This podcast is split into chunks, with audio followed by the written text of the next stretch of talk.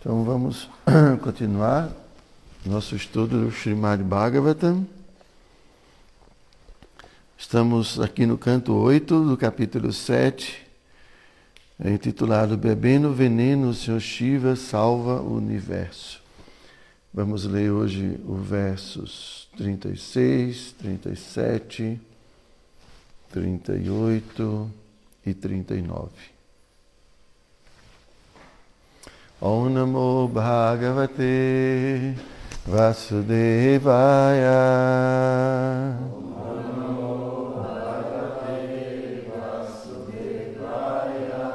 Om Namo Bhagavate Vasudevaya.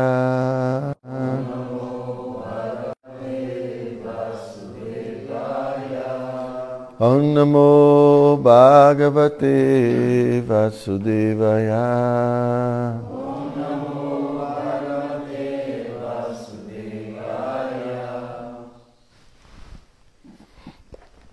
Eu vou ler o verso sozinho.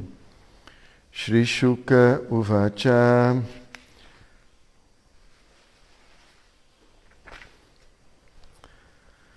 Tadvikshya Vishanam Tasam Kripaya Brishapiditaha Sarvabhuta Surideva Idam Mahasatim Priyam.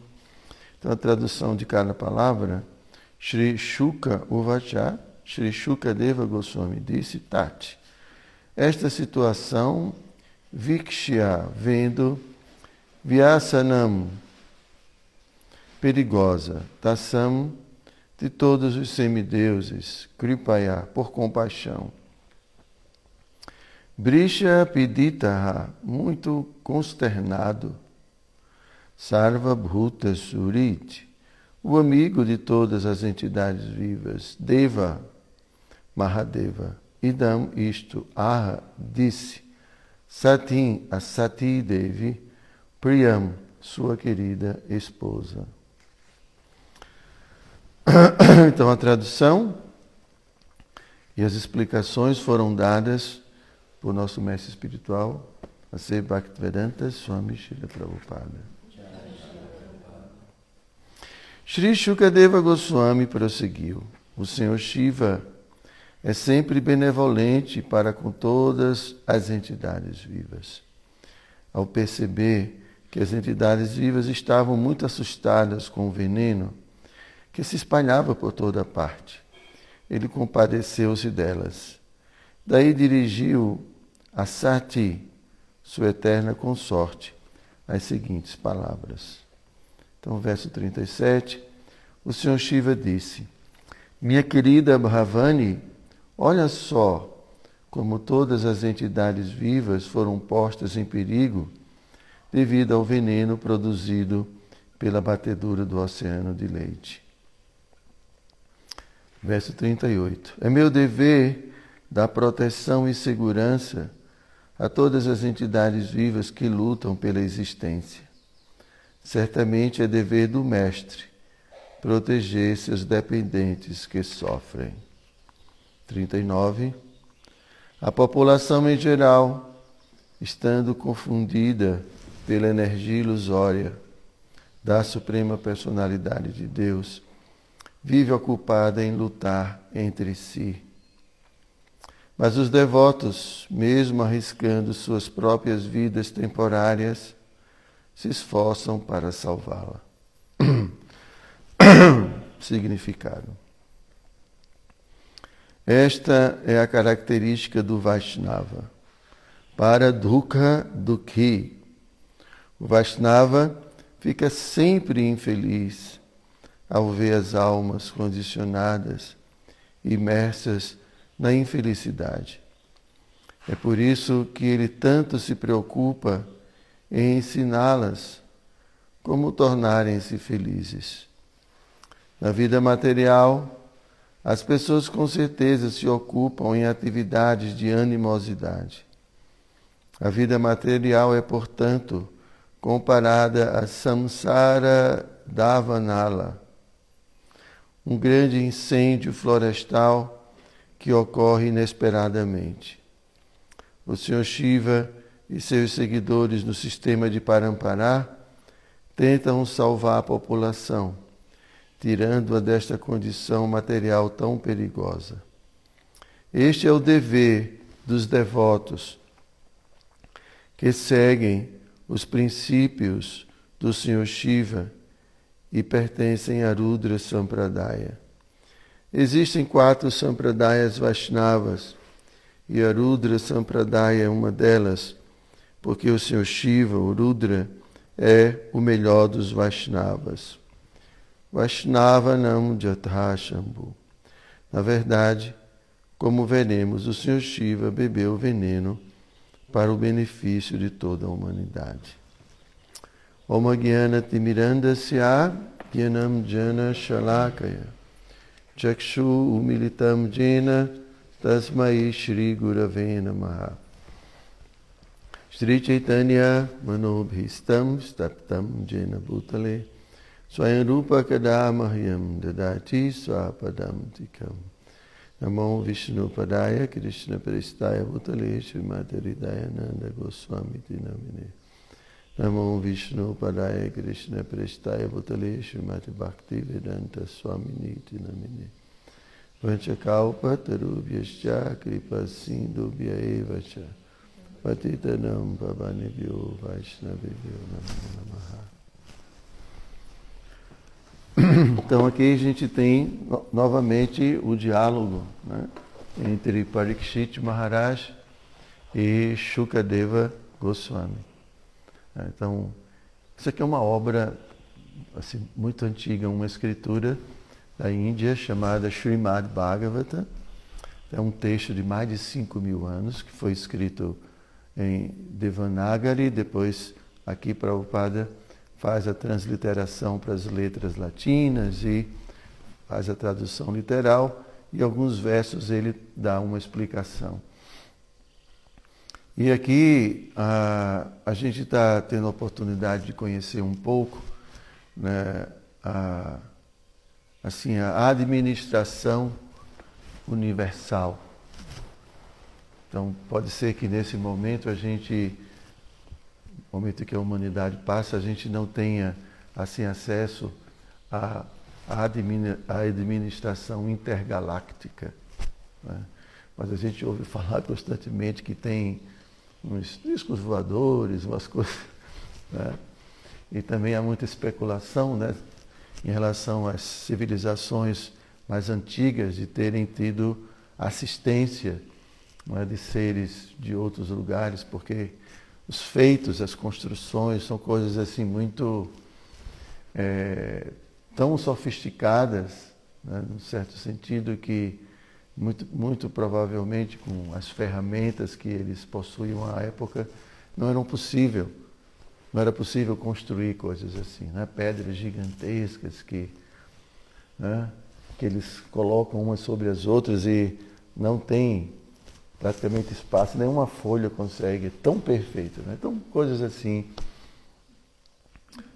E a posição geográfica, muitas coisas que indicam que eles tinham que ter acesso a um conhecimento superior. Então, no Bhagavatam, essa escritura, que, como eu digo, é muito antiga, relata a, o constante contato com essas entidades né, de outras dimensões. E aqui a gente está ouvindo um relato de uma história né, que aconteceu numa dimensão assim extraterrestre. Tem que usar os termos de hoje, né? Então, uh, vocês já ouviram falar do Senhor Shiva? Já? Vocês conhecem alguma coisa da, de yoga, tudo isso? Então, o Senhor Shiva é uma, uma, uma, uma entidade dotada de poder para realizar algumas funções dentro da criação material. E aqui ele foi convocado em um dado momento para proteger a população e proteger também outros semideuses, né, quando eles estavam batendo um oceano de néctar, um oceano de leite, para produzir uma substância, um, líquido, né, que dá muita vitalidade, prolonga a vida. Está interessado, Prabhu? É. Então, eles, os semideuses se juntaram com os asuras, que são inimigos dos semideuses, eles fizeram uma trégua a fim de obterem esse néctar. Mas só que desde o início eles foram alertados que quando eles estivessem batendo esse oceano, é, a primeira substância que iria ser produzida era esse veneno. Então, eles foram aconselhados a se aproximar do Senhor Shiva. Então, aqui, nessa passagem exatamente, uh, os semideuses acabaram de oferecer suas orações ao Senhor Shiva e apresentando o seu pedido para o Senhor Shiva. Né? E aí aqui Shukadeva Goswami, que é um grande sábio, é, ele está relatando toda essa história para um rei chamado Parikshit Maharaj. Então são histórias dentro de histórias. Tá? Então, na verdade, a, a, a história principal, o fato principal é esse diálogo entre Shukadeva Goswami e Parikshit era um rei e ele foi amaldiçoado devido a, a, a algumas circunstâncias a abandonar o seu corpo em uma semana. Então, é, naquela época, os brahmanas, os sábios, eles tinham o poder de, de tornar verdade tudo aquilo que eles falavam. Então, a Parikshit foi amaldiçoado a abandonar o corpo em uma semana. Então ele sabia que isso ia acontecer. Então ele, como um rei muito próspero e tudo, ele simplesmente renunciou tudo esses reis dessa época eram, a gente chama de rajasis, né? são reis sábios.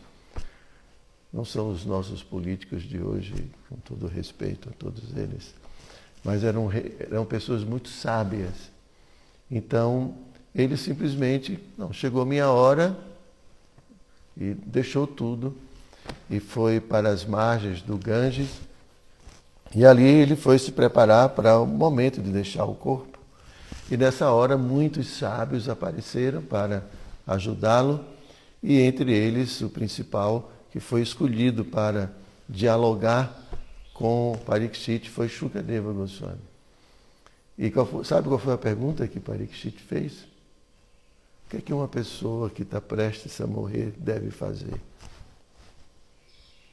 Acho que seria uma pergunta óbvia, né? então, Shukadeva Goswami uh, fala que a coisa mais auspiciosa para uh, lembrarmos ou cultivarmos nesse momento é Deus. Então aqui ele vai começar a contar muitas histórias, falar de muitos temas que uh, assim principalmente diz respeito à pessoa suprema. Né? Então ah, fala de cosmologia, fala de, de, de sociologia, psicologia, muitos temas. Né? Gente chama, temas tra transversais à história, mas tudo com o objetivo de, uh, de colocar em evidência a pessoa suprema, que é a fonte de nossa existência. Né? Não há nenhum ser mais importante. Né? Então, e aqui nós estamos ouvindo algo muito interessante que faz parte das características das almas evoluídas. As almas evoluídas, elas têm uma compreensão muito ampla acerca da existência. É, em geral, todos nós temos uma visão muito muito restrita de tudo. Né? Quando nós, almas, entramos dentro desse corpo material, então a gente fica muito é, limitado ao corpo. Inteligência, muito limitada. Né? Os olhos, os sentidos também muito limitados. Então, comparativamente a condição da alma fora do corpo e a condição da alma dentro do corpo são condições bem diferentes, bem distintas. Então, quando a gente entra dentro do corpo, a gente fica é, bitolado né, à experiência sensória, limitado pela experiência sensória. Os olhos só conseguem ver né, assim, o que foi feito, né, o, que, o que está destinado a ser visto. Né? Porque os, tem outros seres que conseguem ver com muito mais amplitude, mas a nossa, nossa visão é limitada, nossa audição é limitada. Tem animais que ouvem muito mais do que a gente. Né? Então, essa capacidade sensorial limita a gente. Tanto que o homem cria aparelhos para expandir sua capacidade sensorial. Telescópio, né? estetoscópio, é o que mais? Microscópio.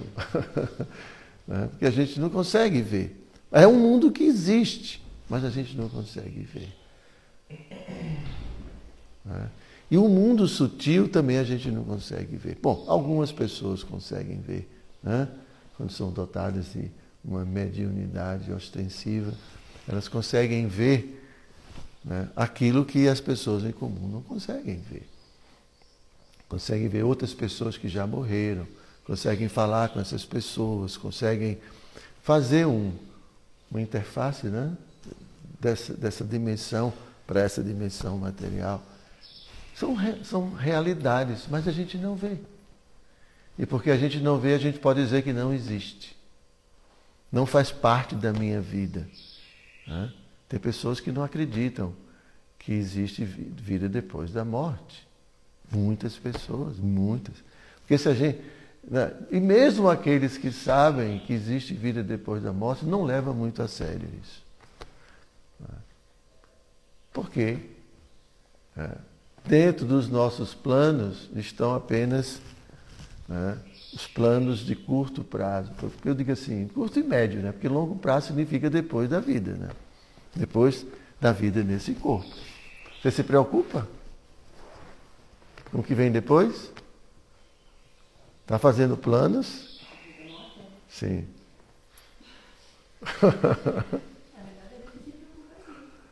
é, ótimo. Mas em geral, os nossos planos são né? No máximo até a velhice, ter uma velhice bem confortável, né? Morrer saudável, assim. Como se fosse possível. Bom, a gente pode morrer saudável, um acidente, alguma coisa assim, né? Mas a gente não considera. Eu falei alguma coisa. Não é? Então, é, mas a gente não leva em consideração o que vem depois. Né? Então, aqueles que são verdadeiramente sábios, né, são videntes da verdade, compreendem essa existência além da experiência sensória. Né?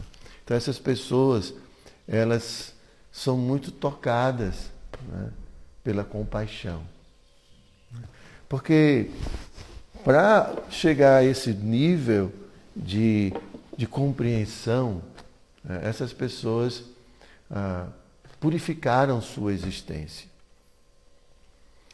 Ah, não é, não é, a verdadeira compaixão, ela é fruto de iluminação. Né? Porque a gente pode se compadecer ou ter pena de um bichinho, ter pena de uma pessoa, né? mas é, é pena, Pena no sentido de dó. É? E, e, às vezes nós somos motivados a, a ajudar. É? Mas, em geral, nossa atitude de compaixão é uma atitude muito seletiva. É? Porque mesmo, mesmo uma pessoa, por exemplo, rica, e que pode estar num bar tomando umas e outras e feliz da vida, ela na verdade é também é, é, ela, também, ela também merece compaixão. Então, as pessoas nesse mundo material que estão presas dentro desse corpo e entendendo que a existência se resume a isso e vivendo nesse sentido, merecem compaixão. Mas uma pessoa, uma visão mais limitada, ela é muito, se torna muito sentimentalista. E não entende também que o sofrimento das pessoas se devem se deve é, às suas atividades. Ninguém sofre é, inocentemente.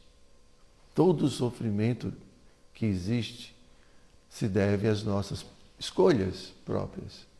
Então, se a gente quer de fato ajudar definitivamente alguém, nós temos que ensinar as pessoas o motivo pelo qual elas estão sofrendo.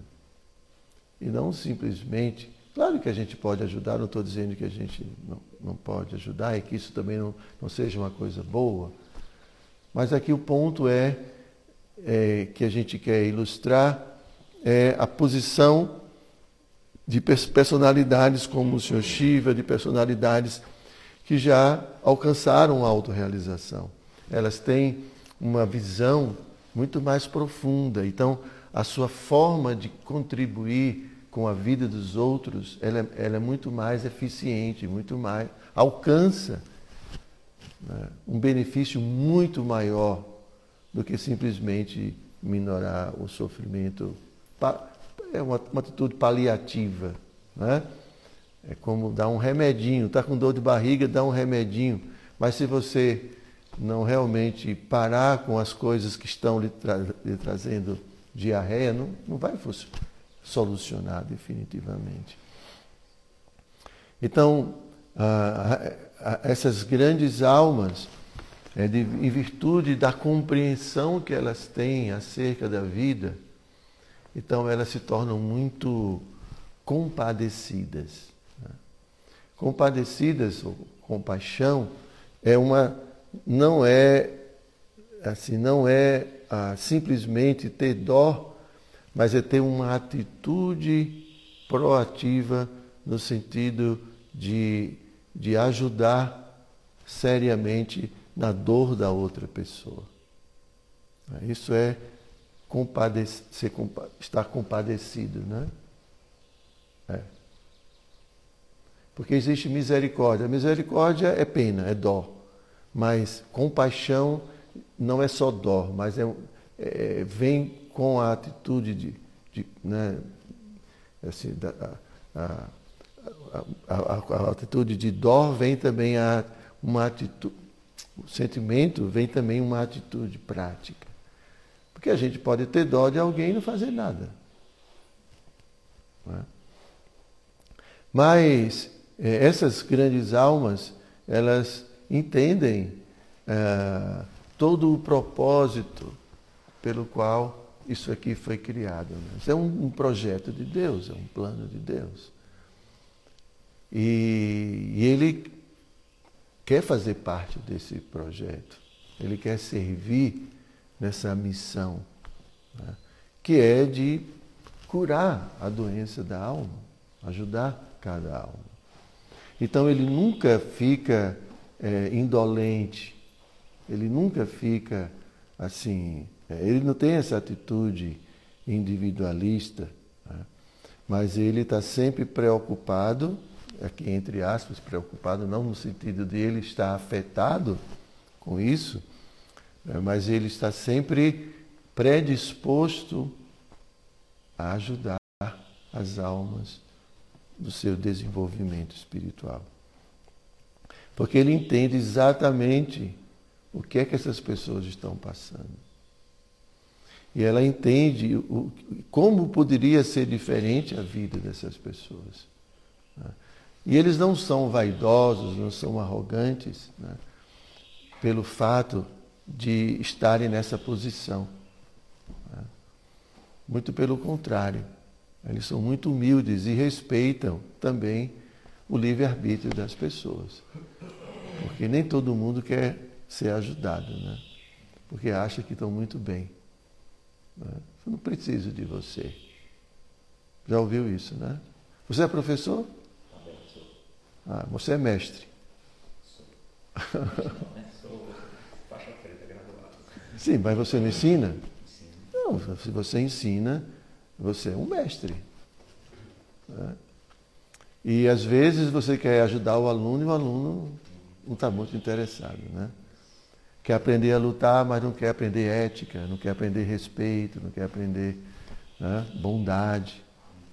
Você também luta? então, isso faz parte. Né?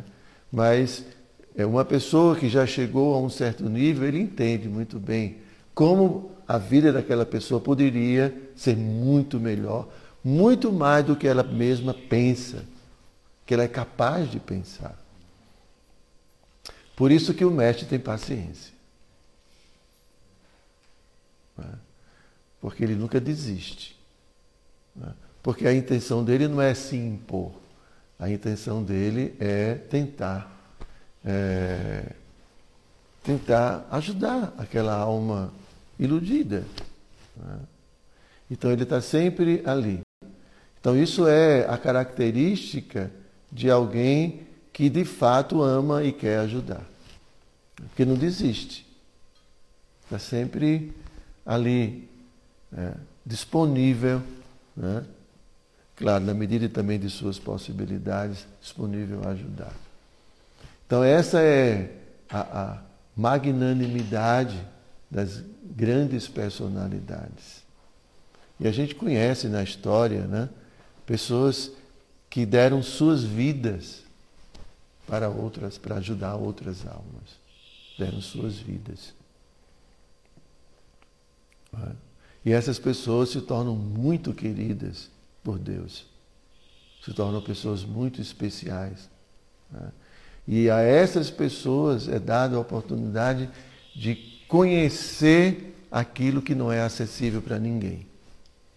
Porque ah, essa acessibilidade, né? a, a intimidade de Deus só é possível quando Ele permite, se permite. Né? Porque a intimidade né, só é revelada quando a pessoa se expõe. Né? Não posso conhecer você a menos que você fale de você sobre mim. Posso conhecer alguma coisa, assim, sua altura, quer dizer, o seu corpo, né? E tal, mas você, você vai precisar falar para mim. Então não é que Deus seja um objeto que eu pego assim, agora vou estudar, vou conhecer, vou ver o peso. Não. É uma pessoa pessoa suprema. E essa pessoa suprema, né, ela tem o direito de privacidade. Mas se você tem, por que, que Deus não tem? É interessante isso, né? É como se Deus não pudesse ter privacidade. Mas ele tem privacidade. Ele não é uma coisa, um troféu que eu, através de alguma prática, vou conseguir chegar e pegar. E... Não é assim.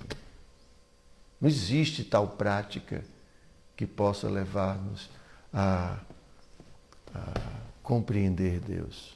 Só se Ele se revelar para a gente. Então, essas pessoas, completamente dedicadas ao bem da humanidade, ao verdadeiro bem, essas pessoas conquistam o coração de Deus apesar de ele ser inconquistável, né?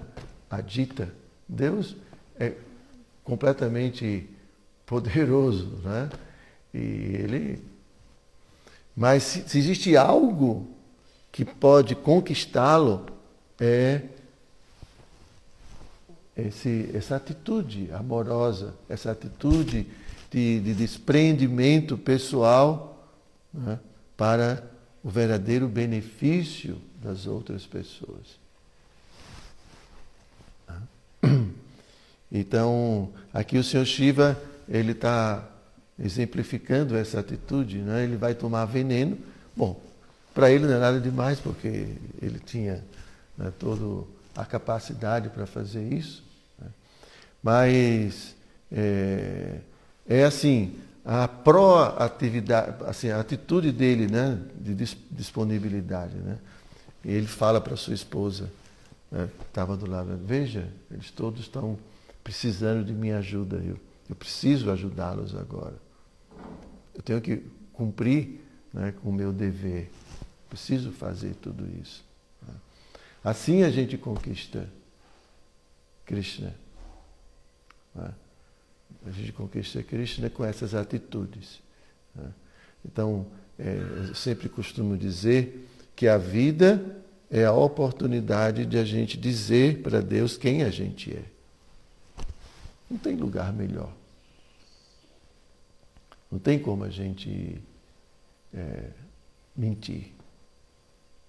Porque ele, o comportamento da gente diz tudo. Né?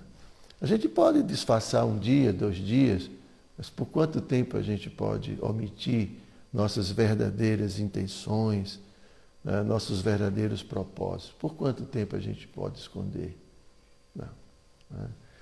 A primeira dificuldade, né, quando realmente a gente não quer ajudar, a gente para e vai inventar qualquer desculpa.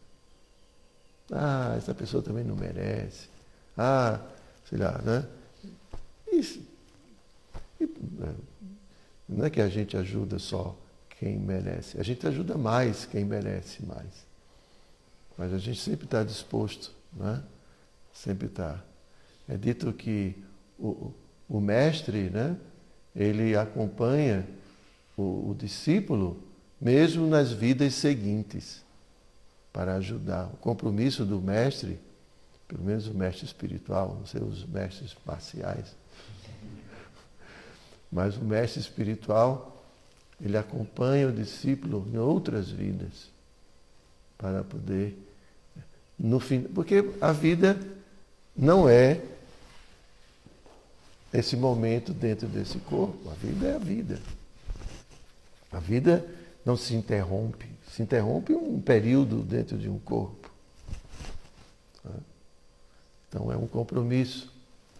Mas se o discípulo também não reciproca, então é como que essa relação é como que desfeita.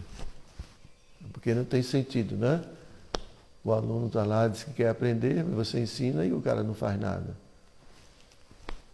Então não tem sentido. Né? Então, existe uma, um compromisso, uma relação de compromisso. O mestre espiritual se disponibiliza a ensinar, a acompanhar, a instruir, a orientar, e o discípulo se compromete em seguir. Né? E aí acontece essa harmonia, né? harmonia espiritual. Ok? Faltam dez minutinhos. Se vocês tiverem alguma pergunta. Quem vem pela primeira vez tem três perguntas para fazer. Diga, Prabhuji. É, na verdade, sempre as pessoas falam, buscam Deus, falam o nome de Deus. Né? Então, tudo ele fala, Deus, Deus, oh meu Deus, oh meu Deus. Tem, as pessoas recebem um benefício só por ele falar a palavra Deus, Deus, chamar por Deus. algum benefício, mas a gente tem que entender que o processo é um processo de tomada de consciência. Então, quanto mais a gente faz uma coisa mecanicamente, é, isso é, tem um, assim, um dito popular, né?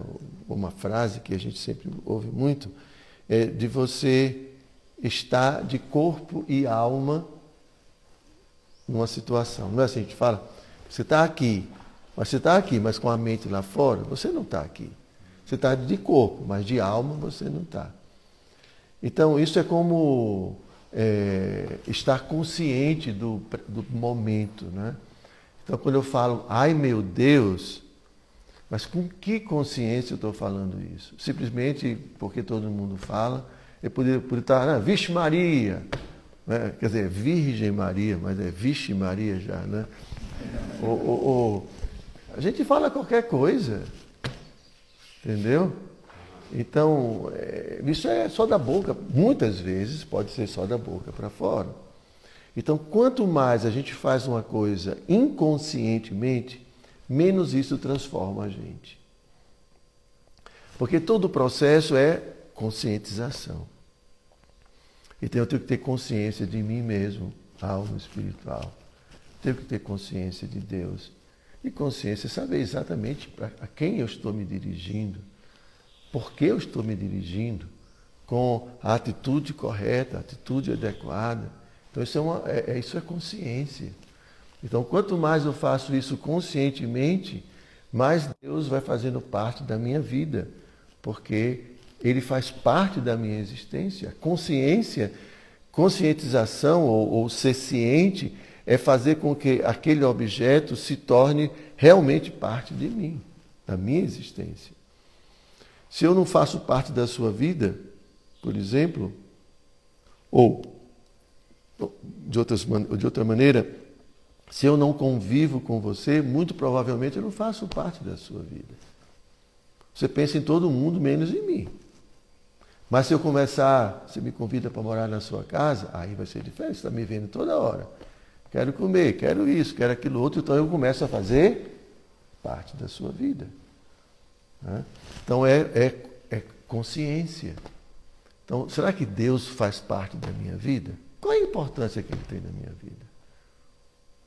O que, que eu faço de fato, praticamente, para ele? Quando eu decido as coisas, ele faz parte das minhas decisões? Será que eu pergunto, meu Deus, será que isso vai ser bom? O senhor vai gostar disso?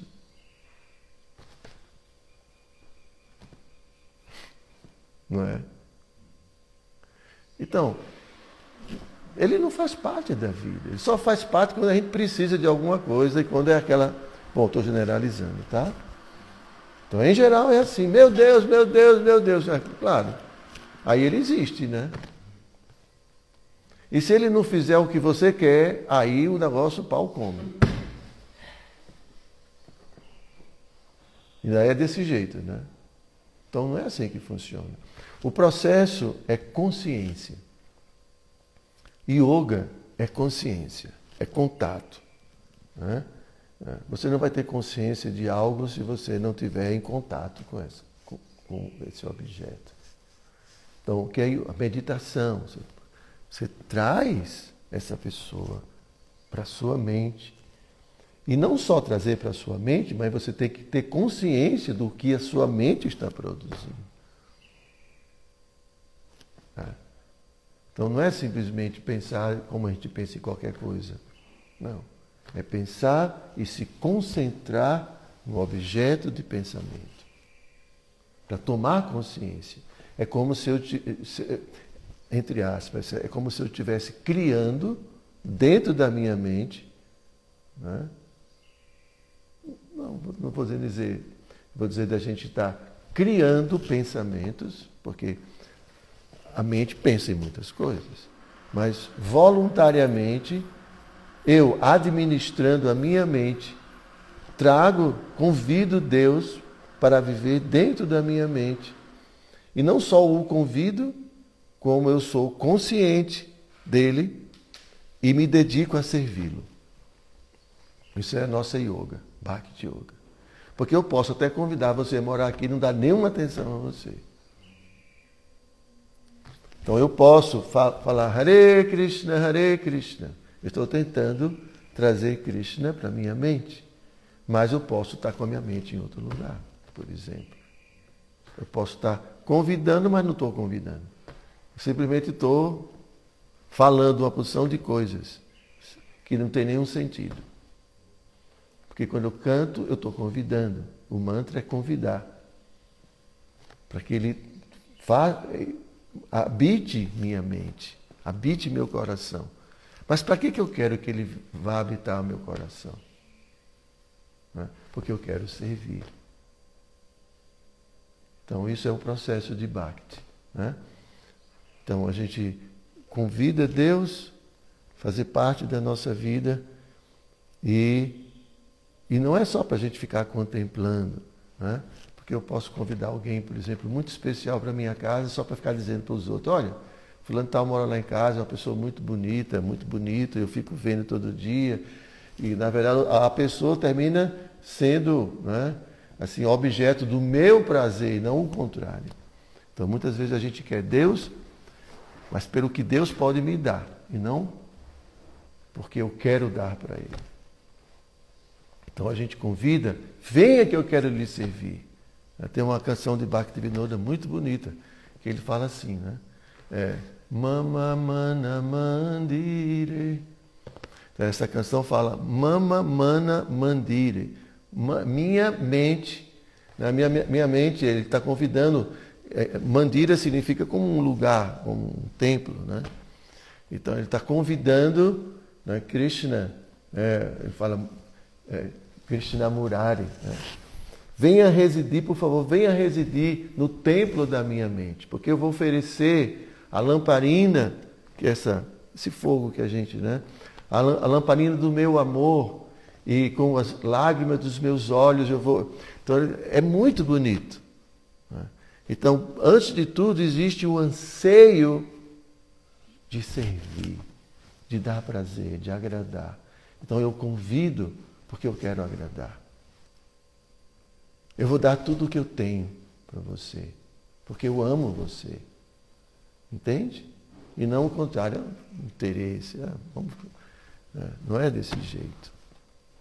Isso é prática da Bhakti Yoga. Bhakti Yoga é chegar a esse ponto, essa perfeição de ter Deus como companheiro constante e objeto de nosso serviço, de nosso amor. Ok? Não tem perguntas? Não, você tem que fazer pelo menos um, não é possível. Tem mais de uma? Pode perguntar, não fica acanhado não. É, em relação à, à morte, né? Hum. É, o senhor falou aí da, do acidente, né? E quando a pessoa o provoca, né? Hum. provoca sua própria morte, né? como é que a, a chama de filosofia de religião Hare Krishna? É. A filosofia da religião Hare Krishna vê é, essa Isso é uma grande ofensa. ofensa. É. E no caso, no pós, né? Como que seria a pós-vida Muito pessoa? difícil. Muito difícil. A gente teria como ajudar ou alguma Sim. entidade ajudar Pode. Oração. oração? Porque, primeiro, assim, imagine, a gente tem que agradecer a oportunidade de termos esse corpo. Né? A gente tem que agradecer todos os dias né? por tudo que a gente tem. né? Pela água que a gente bebe, porque isso é Ele. Né? Tudo. Então, o corpo é uma oportunidade de serviço. O corpo é uma oportunidade de. Quer dizer, é um instrumento que eu tenho, eu, alma, que estou nessa dimensão, eu preciso desse corpo para agir nesse mundo. E Deus, então, Deus te deu um corpo. Não foi sua mãe que deu o corpo para você. Porque o corpo da sua mãe também é a natureza. É a natureza que está dando um corpo para a gente. E a natureza de Deus. A gente chama, não estou assim, não estou querendo desrespeitar pai, mãe, nada disso. Estou falando assim, praticamente. O corpo é produzido por outro corpo material. E a alma não tem nada a ver com isso, num sentido. né? Então a natureza dá um corpo para a alma. E é esse corpo que a gente tem para poder, eu, alma, agir nesse mundo. Então eu dar fim ao corpo é desconsiderar toda essa oportunidade, essa dádiva que. Claro, as pessoas fazem isso porque estão completamente tomadas. Né? Aí pode existir muitas causas para tudo isso, mas é uma aflição mental muito grande, que chega ao ponto de, de. Aí junta muitas coisas. Tem gente que acha que vai pôr um fim ao sofrimento. Então, entra muitas concepções que podem ser pessoais, podem ser influência também de outras entidades. Pessoas que já morreram, né, que têm também tendência suicida, isso influencia. Então, pode existir. Eu não estou entrando nesse mérito, eu estou falando que é uma situação que é uma ofensa. né. Então, você tem uma quantidade de energia, de coisas a serem realizadas nesse mundo. Não é por acaso que você está aqui. E quando você faz isso, você está negligenciando todo um projeto que foi feito com muito carinho, com muito cuidado para você. né? E aí, quando você faz isso, você o momento da morte é um momento muito importante de acordo com a nossa tradição. Krishna na Bhagavad Gita fala que de acordo com o tipo de consciência que você tem no momento de deixar o corpo, essa consciência vai determinar a sua próxima existência. Porque a consciência ela vai fazer com que o próximo corpo ele encaixe nessa consciência. Entende? É como a, a luva, né? Então, é, então, quando a gente abandona o corpo numa condição assim, nossa consciência não está nada boa. A vibração, né? então a gente atrai também outras entidades no mesmo padrão vibratório que vão nos receber. Então é, é toda uma situação muito delicada, né? E aí e fica a pendência do que você deixou de fazer. Então você vai ter que voltar, né? esperar uma oportunidade para voltar, porque também não é fácil.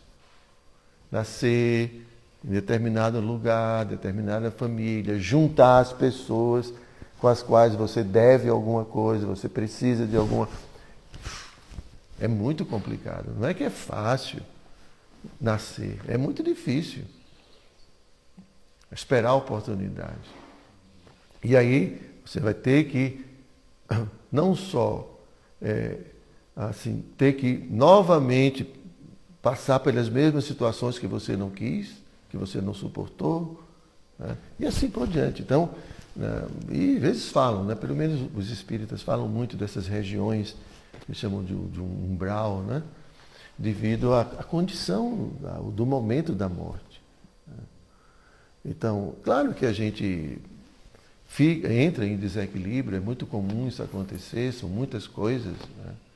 e a vida é cada vez mais difícil, mas, de uma forma ou de outra, se uma, uma criança coloca a mão no fogo, se queima. Então, se a pessoa, mesmo em virtude né, das diversas condições as quais ela termina, pelas quais ela termina cometendo né, um suicídio, ela não deveria fazer isso. Mas aí a gente que está aqui tem que orar muito, né? orar e realizar atividades piedosas para em, em, em, homenagem a essa pessoa, para que ela possa ter méritos, possa ter crédito para recompor a sua vida. Ok? Você disse que tinha muitas. Só mais uma.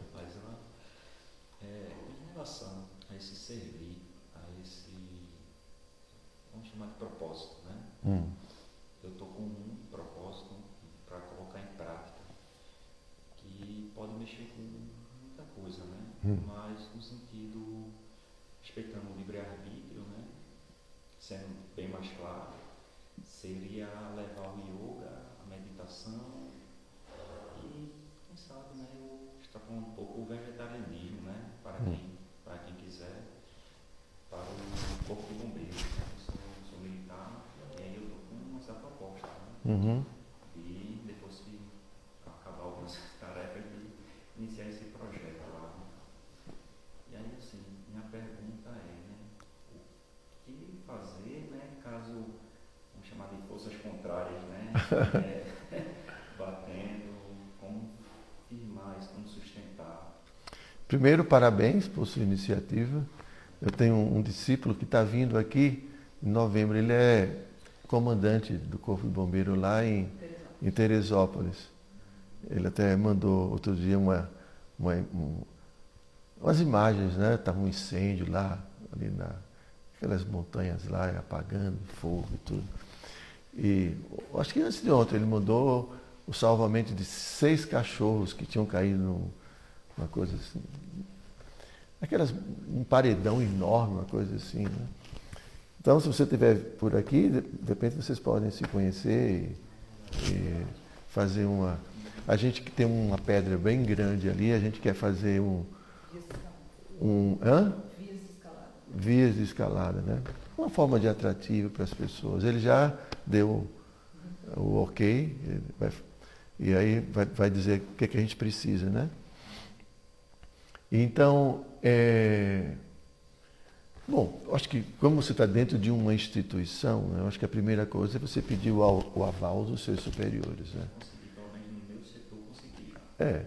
Então aí você vai é, simplesmente, né, sem apego ao resultado, né, então você vai simplesmente compartilhar com seus colegas. Olha, amigos, a gente está. Né, apresenta, pede um dia para apresentar o projeto, explica yoga, explica tudo, os benefícios, né? E tal. Eu acho que vegetarianismo já é uma sugestão, né? porque isso vai mexe muito com as pessoas, né? os hábitos. Mas yoga já é uma coisa bem comum, né? então os benefícios da tranquilidade, do, do, do benefício corpóreo, né? você disponibiliza isso e posteriormente você pode né, começar, na medida que o pessoal vai se envolvendo, né, aí você pode dar uma aula, sempre uma situação mais formal, uma aula expondo, né? porque as pessoas vão ter dificuldade de meditar, por exemplo. Então você vai começar a mostrar a relação entre o estilo de vida e a paz mental. E aí você pode colocar, né, por exemplo, que a alimentação é, advinda de violência agita a mente, na hora de meditar você não consegue, certos hábitos como beber, e, e tudo isso é, Qualquer atividade que vai de encontro aos princípios éticos, elas trazem uma consequência de intranquilidade mental. Por isso que no yoga os primeiros passos são os yamas e niyamas, porque você não vai conseguir posteriormente meditar se você não resolver primeiro essas questões. Que há uma interferência direta entre nosso comportamento né, no dia a dia com nossa paz mental. Pelo menos assim, essa seria a minha estratégia. como é.